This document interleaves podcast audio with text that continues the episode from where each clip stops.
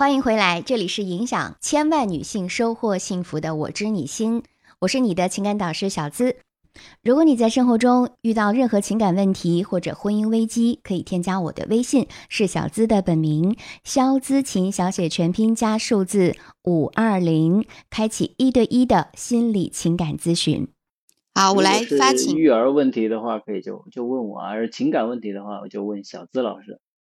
哎，有一个叫英文 C U J，你好，你好，我想咨询一下，就是我儿子现在一胎，然后一年年级，哦，不是，就是我有两个小孩，一个就是刚出生，然后才才三个多月吧，另外一个是一年级嘛，嗯，然后一年级的让我很焦虑，他就很拖拉，不主动写作业啊，然后每天都要催，然后小的又很闹嘛，嗯，然后就很焦虑。嗯，那不知道您的怎么平问题，您的问题是什么？就是您想您想解决什么问题？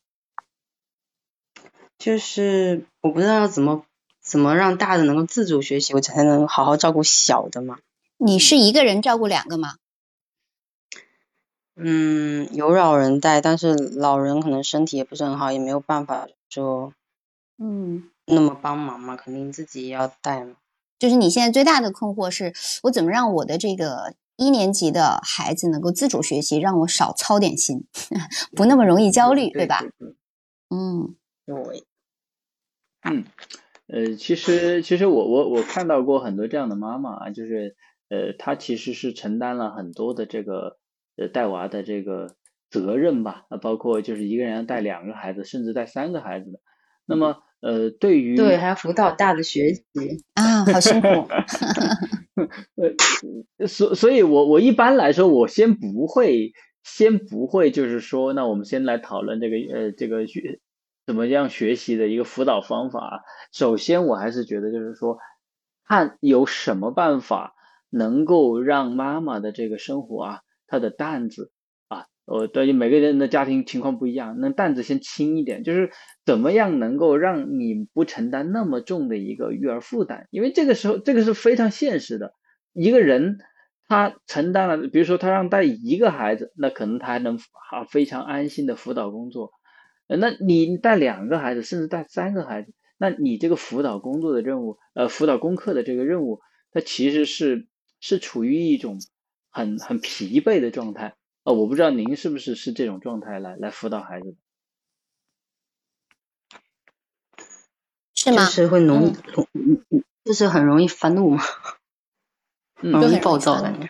嗯呃，对啊，因为因为就是呃，因为小小的才三个月嘛，那这个时候其实这么小的孩子，他是需要很多的一个呃一个抚育和一个照顾的嘛，呃，那么另外呢还有一个孩子，而且两个孩子会怎么样？那个那个小学的孩子，他其实他还会处于一种嫉妒和争宠的过程当中啊，他有他有时候的一种闹啊，或者一种这种呃不听话。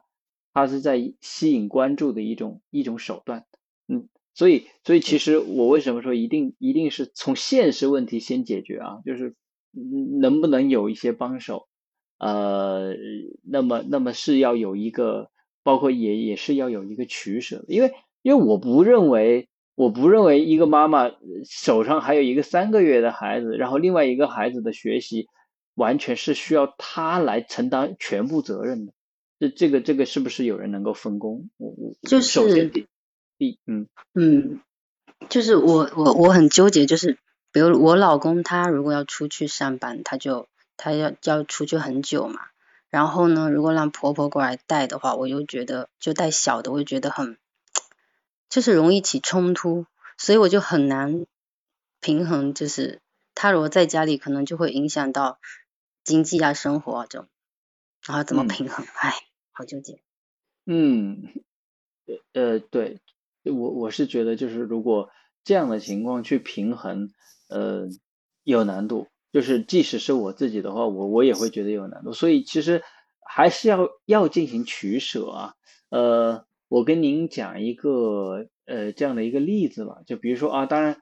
呃，有有的家庭他在比如说爸爸要去远方工作，或者是升职啊，特别是从一个有时间陪娃的状态呃到一个呃很忙的状态，他他其实是要反复去思考的。就是当然我们中国有一个现实情况，就很多时候那那升职还不是好事情吗？是吧？他赶快升职嘛。但实际上带娃育儿这个事情真的是需要费特别多的精力，特别多的就是爱心，特别那那如果说我们既要没有时间去去去管他，但是又想要他嗯就是那更好，其实还是有难度的，就还是要做取舍。也就是说，建议现在。呃，一方面就是有人帮你分担一部分，然后能够花一些精力和时间，通过正常的方法，能够比如说培养，呃，这个小小朋友的一个学习的自信。因为一年级的确是这样，因为我我的孩子也是从一年级过来的，一年级他可能会有，呃，比如说一开始他是可能会跟不上，可能就完全就没有那种学习的习惯，早上的拖拉呀、穿衣服呀，如果你没有一个很好的生活习惯，你可能你还要帮他穿衣服。对吧？他也自己就是洗漱的这种习惯，也可能没有培养好。那这个时候呢，可能在课堂上他也容易走神，然后作业呢，可能也经常就是需要你操很多心。这个时候你的压力太大了。嗯，对，当然也有也有一些具体的方法，就是说，如果说我们在这个现实层面先抛开啊，就比如说怎么样培养孩子的这个呃学习呃，就是让让他呃呃学习习惯。那这个时候的话。呃，我们是需要去一条一条的去建立的。比如说，呃，那孩子是主要的问题是是上课注意力不集中，还是回来不肯写作业？那么，那么这个这个方面的话，那我们就一定要先从一个小点开始。比如说，那我们就抓写作业的问题。那么，是不是能够正常的时间开始？那么是，呃，你你先不要要求太高，比如说先写完，是作为标准，是吧？先先不要把把每天的作业就就完成，你先不管它的正确率。好，那么如果完成这个习惯养好了，你再来看他这个检查的习惯，就是一定要把一个困难的事情把它分解成为一个就是呃一步一步简单的小任务的这样组合啊，当然有更多的方法啊，呃，您到时候是可以如果有兴趣的话，可以去看我写的那本书，叫做《点燃孩子的学习动力》，这个里面是是把整个怎么样去让他们呃喜欢学习的方法，我我都我都有这个阐述。嗯，刚刚托德老师讲的，你听明白了吗？就是我刚刚有发现一点，就是你你现在是属于一个非常焦虑的状态，但是你又期待很高，你是希望他自己能够能够学习，不用你太操心。但是我发现你有一个过高的期待，很容易让你容易在生活当中有挫败感。所以托德老师刚刚的建议特别好，就是我们不妨要求低一点，从一个问题来着手解决。这样的话呢，你也会更轻松一些，更容易达成。你们俩都有信心，好吗？嗯，嗯，我就是不知道现在应该怎么取舍。那你就可以通过咨询看看，现在对你来说什么是最重要的，然后再取舍。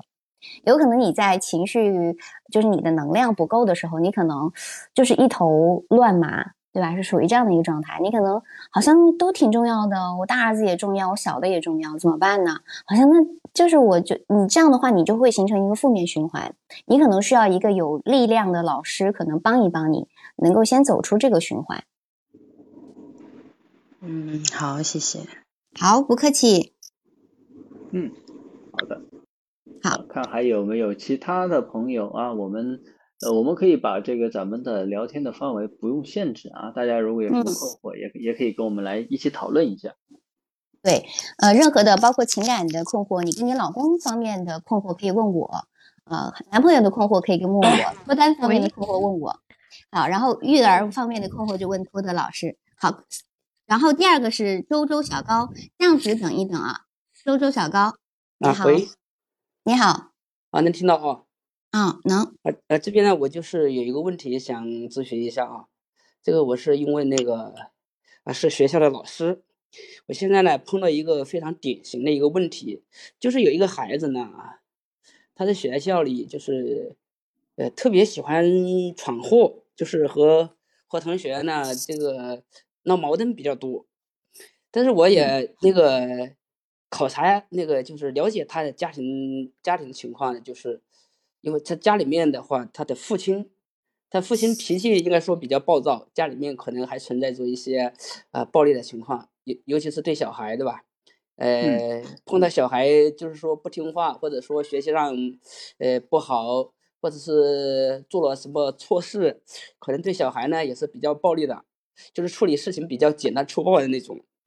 那我现在就感觉他的这个家庭，他父亲的这种状况，对他产生了很大的影响，就导致他现在他的这种这这个样子，呃，也就是他他可能就是看到在他的身上，我看到他父亲的那个。他那那那个样子，现在的话，我说，哎呦，这个孩子我怎么样？有有什么办法来来改变他，来来帮助他？嗯，呃，这您肯定是一位老师，对不对？您是班主任吗？对，呃，不是班主任。初中还是高中？呃，现在是初中，小孩子大概十二三岁的样子吧。嗯，男生。哎，男生。嗯，你想帮助他什么呢？就是在哪一个具体的方面去帮助他？就是说啊，他现在的话，就是说，呃，在在在学校在班上的话，他可能比较容易跟同学发生冲突嘛。另外一个就是他学习的那个学习情况也不不怎么好嘛，学习也没什么动力嘛。啊，我现在我主要说，哎，想成那个他跟同学相处这一块，首先来看一看有有没有什么好的办法，就是主要。学习相处，呃，性格上是不是对他能够有一些改变？嗯，我觉得这位老师真的是特别了不起啊，就是一个特别特别有爱心。嗯，因为实际上来说，很多老师其实工作很辛苦的。呃，我我爱人也是老师啊，嗯，然后就是他平常的教学啊，工作任务其实很重。那这位老师呢，还是呃，包括像这样的一个。问题的呃少年啊，呃想要怎么去帮助他？那么实际上呢，嗯，总的来说啊，就是呃他的家庭肯定是对他有非常严重的影响啊，他的父亲的一个情绪状况，那他也会受到了原生家庭的影响。那么如果是我们老师来帮助他的，用用一个什么样的模式呢？呃，其实呃我能够想到的就是呃用一种。引导和启发式啊，就是其实实际上我刚才说的叫 CBST 的沟通模式。呃，怎么沟通呢？打个比方啊，呃呃，您您可以把平常他在这个过程当中，您跟他的一次对话，您可以稍微模仿一下，然后呢，呃，我来从后面来看怎么样去改造跟他对话。您您还记得就是比如说你跟他的一个一个一个对话过程，稍微可以展示一下吗？呃，就是因为他的这个情况，学校里可能对他，哎，关注也比较多。哎，就是有时候找他，比如说他他跟同学发生了冲突啊，找他了解情况的话，哎，他就是会感觉到，哎，他本身他就感觉到他他自己可能是，他就觉得他受到了，他是先受到了别人的攻击，大概这个样子。呃，然后他才说，我我才会还击回去。他可能每次都是这样一种这这样一种状态吧，这样一种原因。嗯，好，我我了解了啊，就是实际上他本身来说也是第一个是也是比较敏感，是吧？然后他遇到了一些，或者是也许他觉得是嘲笑，也许他觉得是看不起他。所以呢，他，就会采取一种就可能同学有一个有一个什么动作啊，或者说什么话，他都可能觉得，哎呦，他是故意针对我的。嗯，呃，我们平常在这种问题学生的处理方式啊，它其实有四个步骤啊，就是您作为老师的话，四个步骤您可以稍微记一下。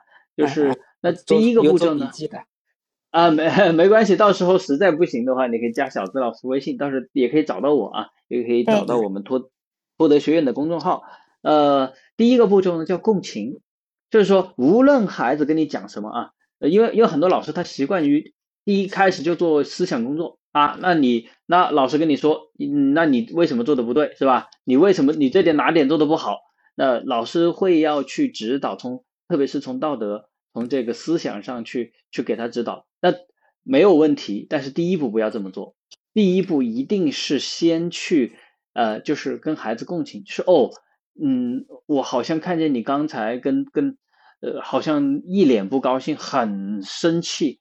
你能告诉老师，呃，刚才发生了什么吗？好，然后他描述完以后，你问，那你的心情怎么样呢？你的情绪怎么样呢？啊，当然，但这这是一个简化版的啊。好，这个就是说要要表达对他的理解，对吧？对，对他理解、共情他，这是第一步。嗯，对，这第一步。那第二步怎么做呢？第二步就要带他去分析这个事情啊。比如说打个比方，呃，他我我随便讲啊，就是他呢就是没带笔啊，没带写写作业的笔，然后呢他就跟他的同桌去借，但同桌呢就是不肯借他，然后呢结果他他就去抢啊，抢完就还跟他打了一架啊。我随便举的一个例子啊啊我理解那。那么这个呃，那么这个时候的话，那我们先不要去跟他就讲，那你这样是不对的，你你为什么你你又不是你的笔，你为什么要去抢他的呢？啊，那是传统的一个方法。那么呃，我们会用什么样的方法呢？我们会用一些连环的一个提问的方法，呃，不会让他产生反感。比如说，哦，你你是因为借笔他他不借给你，对不对？那么我想请问一下，就是呃，一个孩子他呃上课考试的时候，呃这个代笔，嗯，到底是属于他自己的责任，还是属于别人呃应该去帮他去承担的一个责任呢？啊，呃这样的方法就比直接告诉他你错了好啊，然后呢你还可以讲哦，那你看啊你你在抢笔的时候，你你最终他不借给你的话，你结果你就发怒了，然后还去抢他的。那么你觉得这是一个很好的办法，还是一个不好的办法呢？呃，有没有其他的办法？我们就是既可以借到笔，那你其实也不用跟他去打打架，呃，那么就是你用一个启发式的问题去问他，哎，你觉得这样是不是一个好的方法？好，那让他自己去判断，无论他的结果是什么样，这个呢叫做引发他去思考，这这是。这是我们说的第二步，就是用一些逻辑啊，让他自己去先去判断啊。那第第三的，那就是说，那好，第三就是我们下次还遇到这种情况，你觉得应该怎么办？就是一定要复盘，但他就是说，因为他他是他是有暴力行为嘛，是吧？他是冲突嘛，对对，那呃复盘，那就是说好，这一次我们可以过去啊，那我们是该怎么做？就是学校的规矩是什么规矩？那么假设再遇到这种事情怎么办呢？你觉得你觉得还需要去发很大的脾气，然后再打一架吗？啊，问他啊，而不是输出，而而是听他说。好，那么一旦他想出自己的办法以后呢，啊，那么我们下次就可以说好，那么我我很期待看到你，就是再遇到这个问题，我我希待希望看到你有新的表现。而一旦他出现一点点小的进步，这样的孩子他其实很缺乏赞赞美的，他很缺乏支持的。但作为一个老师，特别关心他的老师，在他做的好那么一点点的时候，肯定他一下，他就会得到一种大脑一种奖赏啊，这叫做我们叫做认知行为的社社交训练的模式。当然，具体的方法会会会有一个非常详细的一个操作过程啊，但是呃，总的来说，我就是呃，我希望告诉您的就是说，呃，用一个启发式的方法，可能比做思想工作效果要好得多。嗯，啊，是的，是的，不错。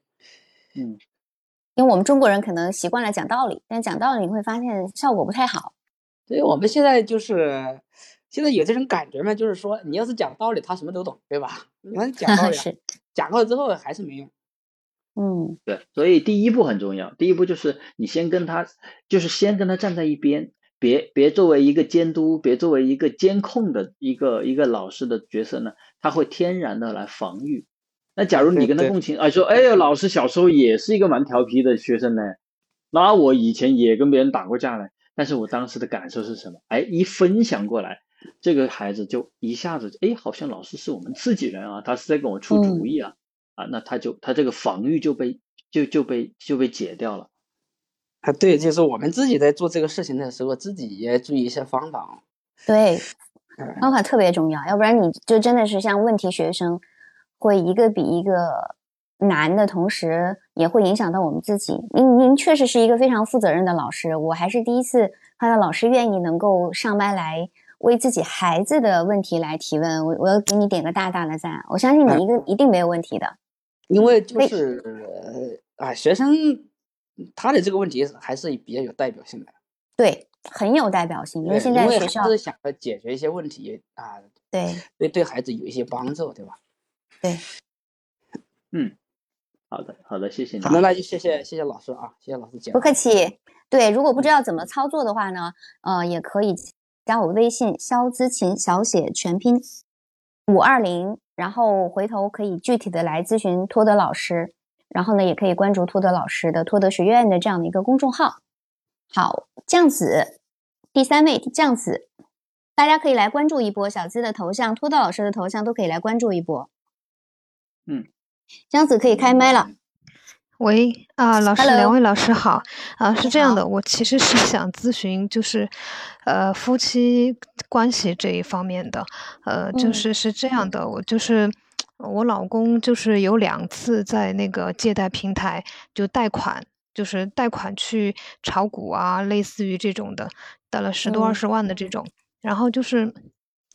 他就是呃后面后面就是我刚开始给他讲理是讲不通的，然后后面就是告诉了他父母，然后他姑姑也来就是说说他嘛，然后后来终于把这个钱给退出来了，但是在这个过程当中，嗯，他并不觉得他冒了多大的风险，他觉得这个风险是可控的，然后还有就是说，嗯、就是说他这个人就是特别倔嘛，然后我跟他嗯。讲理，就是他不太不太听得进去。还有就是他，嗯，他特别妈宝，就是在整个过程当中，其实在这个关系当中，就是说我我受伤的情绪是比较大的，因为我是嗯有跟他一起，然后是，呃，这个这整个过程当中，就是他觉得，呃，一他有点对不起他妈妈，因为他妈妈知道这件事情之后，也就是教育他嘛，然后而且还帮他还了钱噻，然后就嗯。这种，他觉得在这个过程当中，他提到他妈妈，就觉得情绪波动比较大，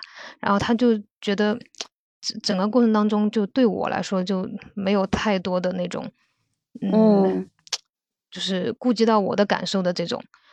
然后呃就是还有一个就是我们感情当中，就是他嗯，就是他比较妈宝，就是他特别呃，就说在意他妈的感受，比如说有一些，比如说我觉得他妈妈做的不太好的地方，就让我不舒服的地方，反正他都是一一反驳过去，就觉得好像是我太小心眼或者怎么怎么样的。就我嗯就是其实我又想问，就像他这种情况的话，嗯。像他这种比较妈宝的这种，就是说，如果是长期这样生活下去，就是说，在多，就是说有多大可能，就是说能够有转变或者怎么样？嗯，其实在我看来，你的这个问题并不难，难在哪里呢？难在你跟你老公站在了对立面。比如刚刚我们讲到，托托老师有讲到第一点共情，就是你会发现，你在这个刚刚讲述的过程当中，你至少讲了四五遍他是妈宝，而他的妈宝的体现只是在，只是在于他在意妈妈的感受更多，让你感受到了被忽视，有受伤害的感觉，对不对？会觉得说，哎，老老公怎么是跟我不是一边的？那实际上你也在，就是你也把你的老公推开了。你在生活当中一定是让让你的老公和他妈妈在一起，这样的话你自己有这种孤独的感觉，你觉得他们才是一家，你是你是外来的，是不是有这种感觉？这样的话你就会考虑，那我这个婚姻还要不要继续嘛？对不对？嗯，对，对，所以他在乎妈妈的感受，你有没有了解你你老公是怎么长大的？他为什么会在意妈妈的感受更多？就是他们家，就是他妈，就是好像是，嗯，他爸爸就是说，以前也是说对他妈就是的话，就比较听他妈的话嘛，呃，然后什么事儿都跟他妈商量的这种，然后，嗯，他妈妈就是说在家里面也是包揽了所有的家务这种，呃，就相当于他们爷儿俩就没有，就这这方面就不操心这种。然后还有就是他爸爸在他大三的时候去世了。呃，所以嗯他觉得他妈挺不容易的。对，如果是我的话，我也会会我会愿意跟他感同身受。你首先你是不是会跟他站在一起？对你妈妈确实挺不容易的。然后就是从小把你拉扯大，然后你会发现他们家一个模式是什么？他爸爸也会听他妈妈的，那他妈妈可能就是有一个控制欲在这个地方。对，所以你会发现，是比如说你要是跟你的婆媳相处，你会发现他们俩才是一体的，插不进来。所以第一步，第一步是什么呢？就是你要跟你要去认可和理解他对他妈妈的感情和感受，不要去拉把他拉远了。而且最重要的一嗯点，不要觉得这就是妈宝，这不是妈宝。如果是如果说是妈宝的话，可能就是什么都是我妈妈说，他没有一个自我选择的能力，或者是没有负责。我们他是不是妈宝呢？我们还要打一个问号。但如果你认定了他是妈宝，那他就真的是妈宝了。他是这样子啊，嗯，他这个呃，我我这里补充一点点啊，就是嗯我觉得小泽老师这个这这一点讲的非常关键，就是呃有一点呢，在我们这个认知行为治疗当中啊，会讲到一个点，包括包括我经常会跟我的呃来访者讲说，呃不要随便的去取一个定义贴标签，打个比嗯方，呃只是你老公在你呃某些时候让你感觉到呃没有站在你这边，对不对？那么这这个呢，呃你要问一下自己，这第一，这是你的一种感觉，还是是他真的从来不站在你这一边，还是只是某些时间不站在你这边啊？这个要一定要搞清楚。他是只要涉及到他妈妈的一些问题，他就觉得他妈是对的，就是是所有吗？就是百分之百，还是说百分之五十，还是百分之六十？你有没有想过这个问题？百分之八九十。百分之嗯八九十。嗯就是就是，我也了解过，像他妈妈，他他妈妈是是他算是他妈一手带大的，相当于在他从小到大成长过程当中，对他的教育方面，他爸爸就是其实插手很少的，因为他爸比较忙。嗯，从小都是他妈妈带大，所以他对，会也习惯性的会去听他妈妈的话，然后在乎妈妈的感受。而且而且他妈对他有一种盲目的自信，就是经常在我们面前夸他的儿子多优秀，怎么怎么样的。嗯，对，你会发现没有，他妈妈也会很很愿意去夸他。刚刚你讲到一个特别重要的，还有一个点就是，当借贷的时候，你你可能会觉得这是一个天大的事儿，你怎么能够这样？但是他妈妈帮他还了钱，是他妈妈。那那是因为第一次借贷的时候是是我拿了家里所有的钱帮他还，第二次借贷我就跟他说，如果你继续又说确实是要这样，那这个钱那肯定我不会给你还，嗯，是这样的。明白然后。所以你做的对，嗯，嗯对你，你首先做的是对的，因为这个是他自己的事儿。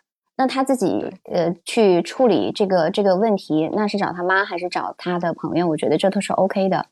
嗯、因为你刚刚有讲到是百分之八十，但是还是有百分之二一二十是站在你这边，或者是哦在意过你的感受的，对不对？就很少。很少。基本上你们结婚提到他妈的事情，他都觉得就是让我要体谅他妈，反正就是觉得 是我太小题大做的这种。你们是是生活在一起吗？对，结婚两年嗯了，啊，结婚两年，谈恋爱多久？谈恋爱不到一年。哦，呃，就就是你在这这其实是一个蛮大的问题，小泽，你你觉得没有？就是是是家里家里没有一个真正的女主人，到底是到底是老婆还是妈妈？这她妈妈婆婆在和和和她在有一个权力斗争，但是这嗯样子，对，实际上是两个女人的斗争在争夺这个男人。那这个男人可能现在他其实内心里面觉得我们俩是一起的，所以他才会觉得说那要多照顾妈妈的感受。那我们会觉得我们的那个感受是不 OK 的，是因为我们觉得老公站在妈就是婆婆那边，但是婆婆她从小到大你们都要听我的，她老公也听她的，儿子也听她的，她自然而然你又是外来的，你也应该听她的，就是这样子。所以现在。在，因为你们现在是住在一起，就很容易发生这样的问题。呃，呃婆婆是没有住在一起的，我跟老公是哦住在一起的。呃，就是哦婆婆是她在她在外地，她在山东那边。其实，如果婆婆住在外地的话，这个问题还比较好解决。你们俩是在哪个城市啊？我们在成都这边，就是他妈可能过年的时候会过来，然后呃以后的啊话，他反正是有计划，一直都是想要以后长期过来的。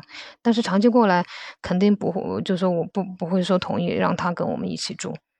这个问题比较好解决。其实你要首先要解决的是你跟你老公的问题，也就是要升温你跟你老公的感情以及你们俩之间的情感连接。你能够理解他，就是我们有心理学有一句话，就是你满足你满足他的渴望，他就会满足你的期待。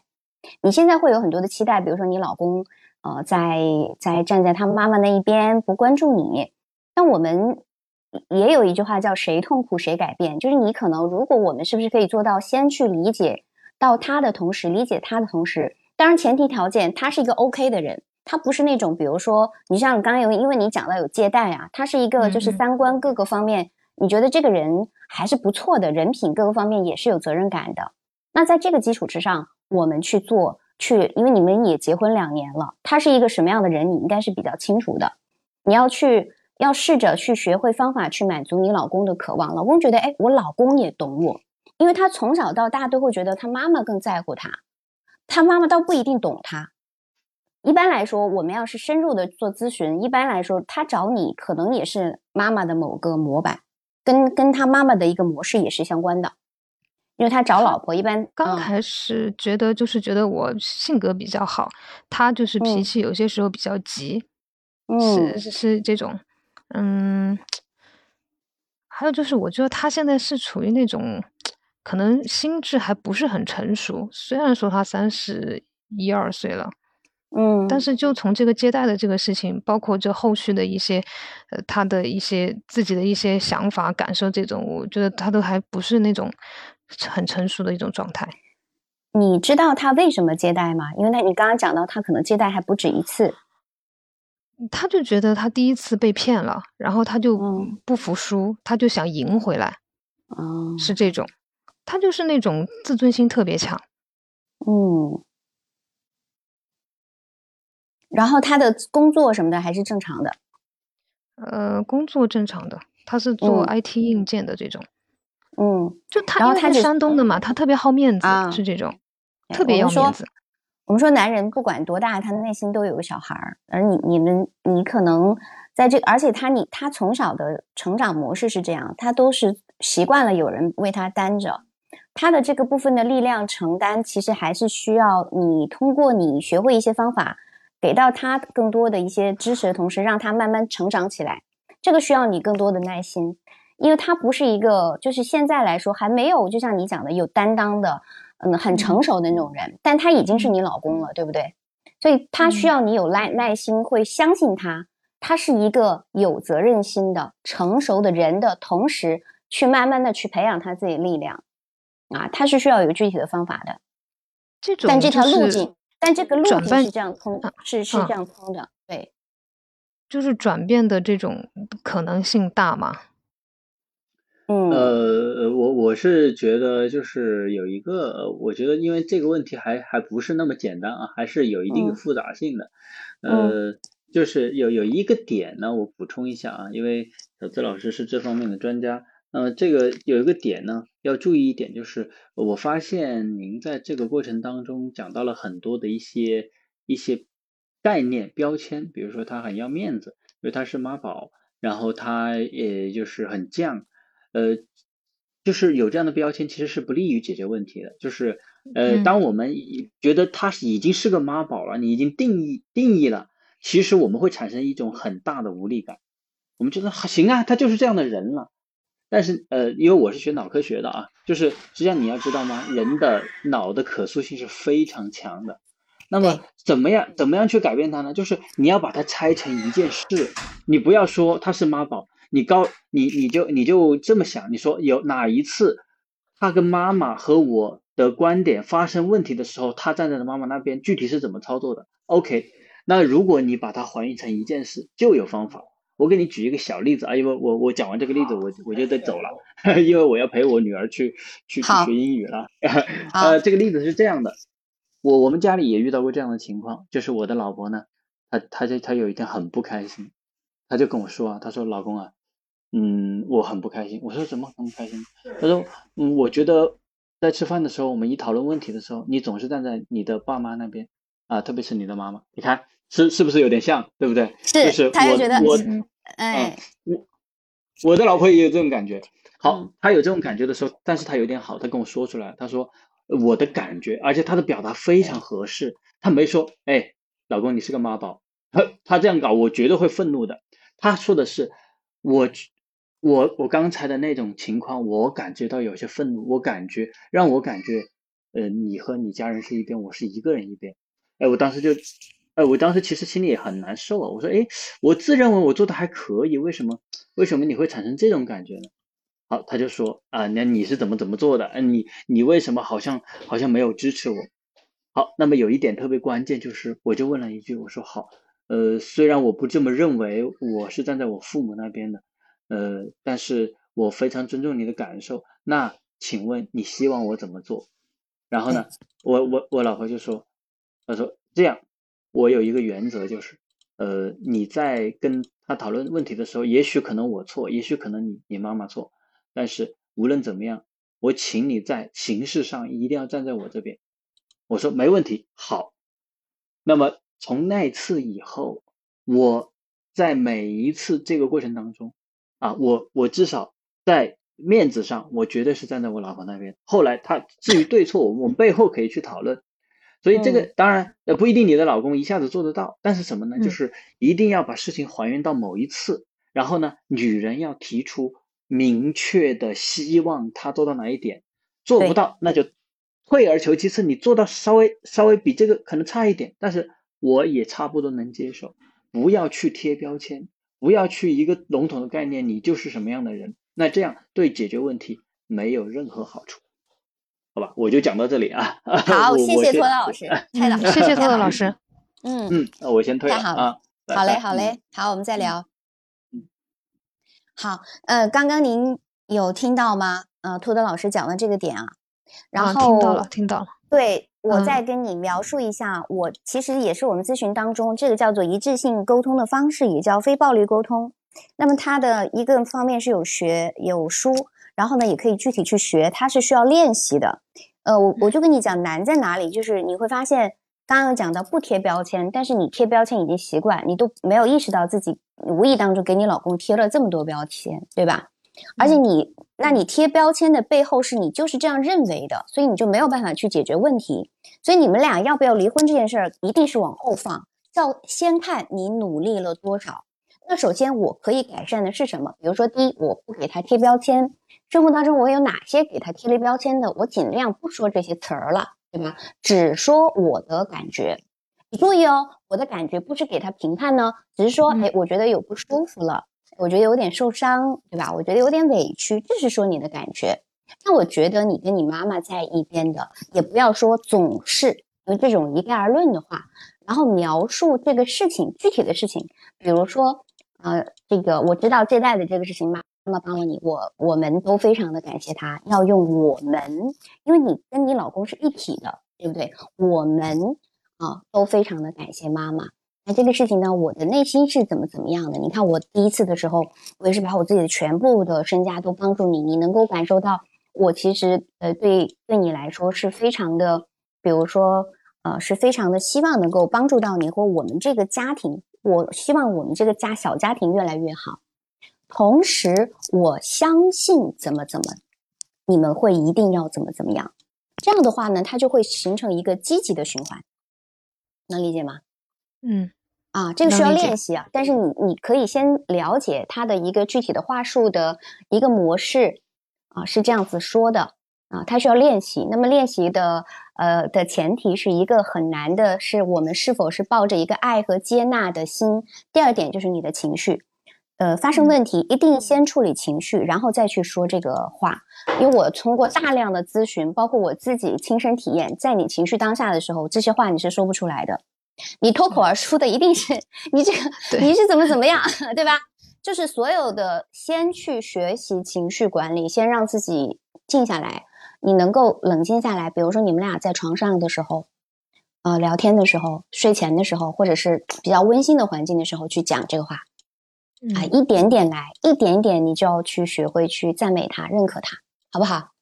嗯，好，好，好，好，好。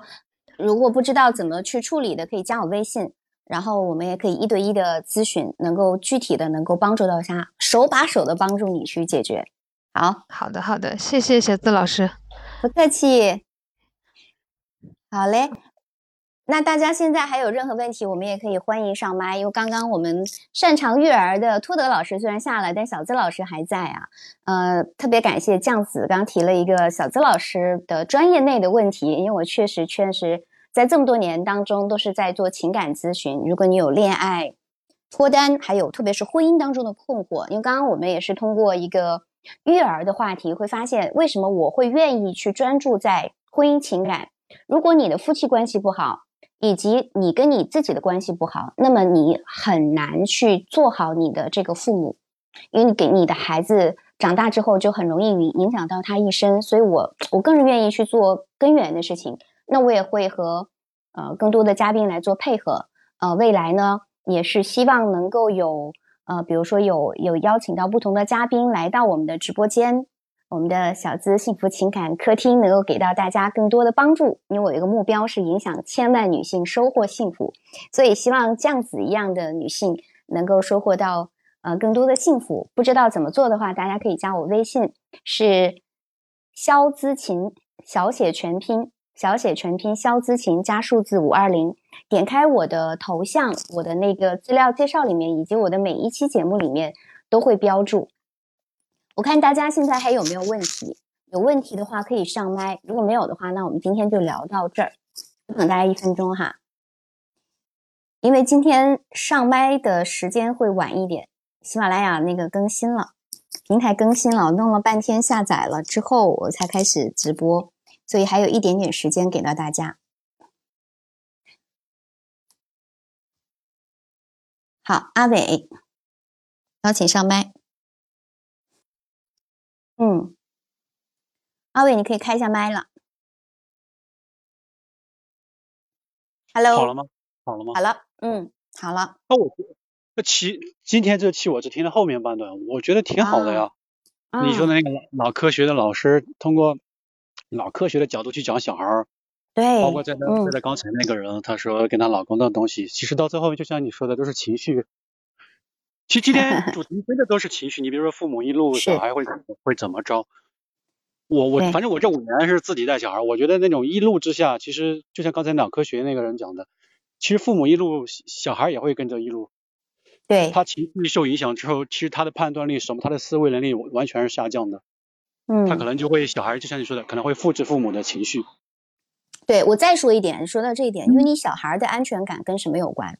跟妈妈的情绪。最相关，一个是跟妈妈的情绪，第二个就是父母的关系。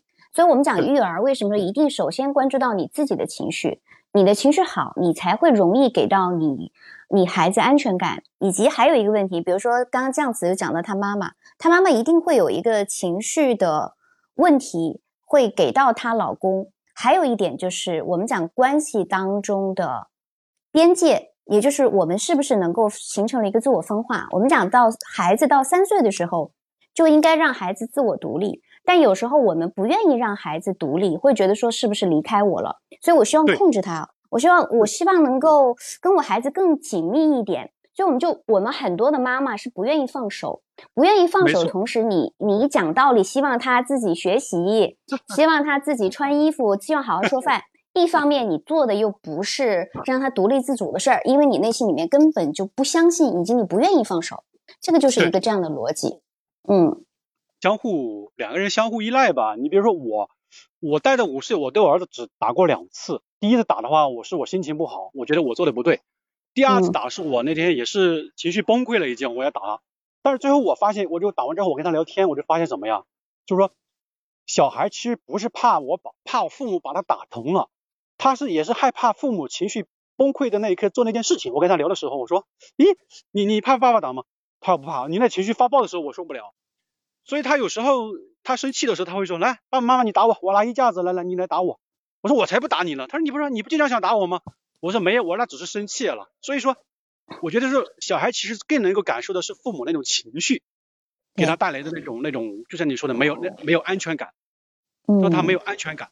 这种其实是对小孩的伤害，永远比比同事更难那种，更容易让他最最难过的吧，就是能像一个烙印一样的那种感觉吧。也不是说对，也不是说坏情绪不一定说是最坏的，但是我觉得还父母还是要控制，还是会会放手吧。就像刚才你讲的说，嗯，妈妈确实，我个人觉得妈妈控制欲确实要比爸爸控制欲要强，就是对妈妈付出的更多。是吧？还有一个就是自己生的嘛，自己生的，你的荷尔蒙的一种分泌，它天然的、天然的这种你的激素会影响到你对孩子的这种亲密点亲密感浓度，就是为什么会很粘稠。有中国父母最重要的一点，就是大家注意解决边界的问题。呃，因为就像我刚刚在聊到一先开始的时候你不在，呃，一开始就聊到，哎，我比如说我处理婚姻问题，呃，处理工作的问题，人际关系，我会很容易分好边界，但是在孩子的问题上，因为我也是妈妈嘛，我也会容易哦，我都没有关注到边界这个问题，这个是给我一个很大的一个提醒。其实跟孩子相处，这个边界也很重要，分清楚什么是他的事儿，什么是我的事儿啊？对对，没错。嗯，就比如说你像我，比如说呃，因为我我我带的多的是，比如说我要是我们我们爷俩在家的话，我出门我就是说，哎，我们到他现在还到一二，他大概不认时间，我告诉他到几，我们大概要出门。如果他妈不在家，我说到一二我们要出门，嗯，我会给他几几分钟选择，他基本衣服什么都穿好了，我也没没帮他穿，就我大概告诉他我什么时候出门，你提前做准备。他有时候会拖拖拉，没关系，拖拉我再给他十分钟拖嘛。嗯，但是他妈如果在家的话，就是我叫你赶紧快点穿啊，不穿马上要走了，然后他 给我吃完之后他更加拖，你会发现，除非你真的拿衣架子要去打他的时候他才穿，不然我跟你说他不穿的。对，就是就形成这种模式了之后，你就很难改，所以还是像呃兔德老师，就是学会正确的方法，啊很重要。首先是要改变自己，你要改变跟孩子的关系，你要育儿，首先改变的是你自己。嗯，对，所以说后来我那个老者，你看我朋友那个老者就是说，一个老者给送我两句话，他说带孩子没什么巧的，他说，呃，第一句是莫惯事，第二句就是叫顺其自然。然后我的理解，这个莫惯使和顺其自然就是给我们画了一个界限。但是其实你要把它把这两句话写书的话，估计像莫德老师那样能能写好几本书出来。嗯，就这是你我们说的边界嘛，就是第一个是不要惯事，第二个叫顺其自然。但是真的是很难的，这里面讲的东西太多。他有很多，他有很多的方法的，是的。因为每一个孩子、每一个家庭都不一样，比如说就像我们，对不对？嗯。每一个父母都不一样，所以但是大范围就是在莫惯事，然后顺其自然，只要掌控这一点，我觉得每个小孩都会很优秀的。不是说那种内转、那种急促，你就能就能把他逼出来。就像刚才那个说，莫德老师说，父母有多优秀，他的孩子就有多优秀吗？我相信基因有一半，遗传基因有一半，有一有另外一半就来自于真的是父母给他足够的爱和足够的我们叫做耐心，也就是时间嘛，你肯定需要耐心去浇灌。就这么简单，反正是。嗯，那行，对，好，谢谢阿伟，到最后有开始给我们有讲到你生活当中的你的一些经验和总结，谢谢你的分享。嗯嗯，不客气不客气。好嘞，那也欢迎大家关注起来，给小资点点赞，嗯，然后呢，可以点击我的头像，就我现在蓝色的这个关注一波，然后有任何的。就今天我们讲的，你有育儿的困扰，今天我们讲的你的一些情绪、情绪的问题，不知道怎么办，那你都是可以通过咨询的方式，通过学习的方式，让你首先呃学会管理好自己的情绪，呃，然后学会更好的爱自己，然后去再改善你跟孩子的关系。就像我们第一位上麦的那位妈妈，她那么的焦虑，她一定首先要学会的是怎么去关注好自己的情绪，先让自己能够有更多的心理营养，更多的力量去处理。好嘞，那各位，今天我们就聊到这里。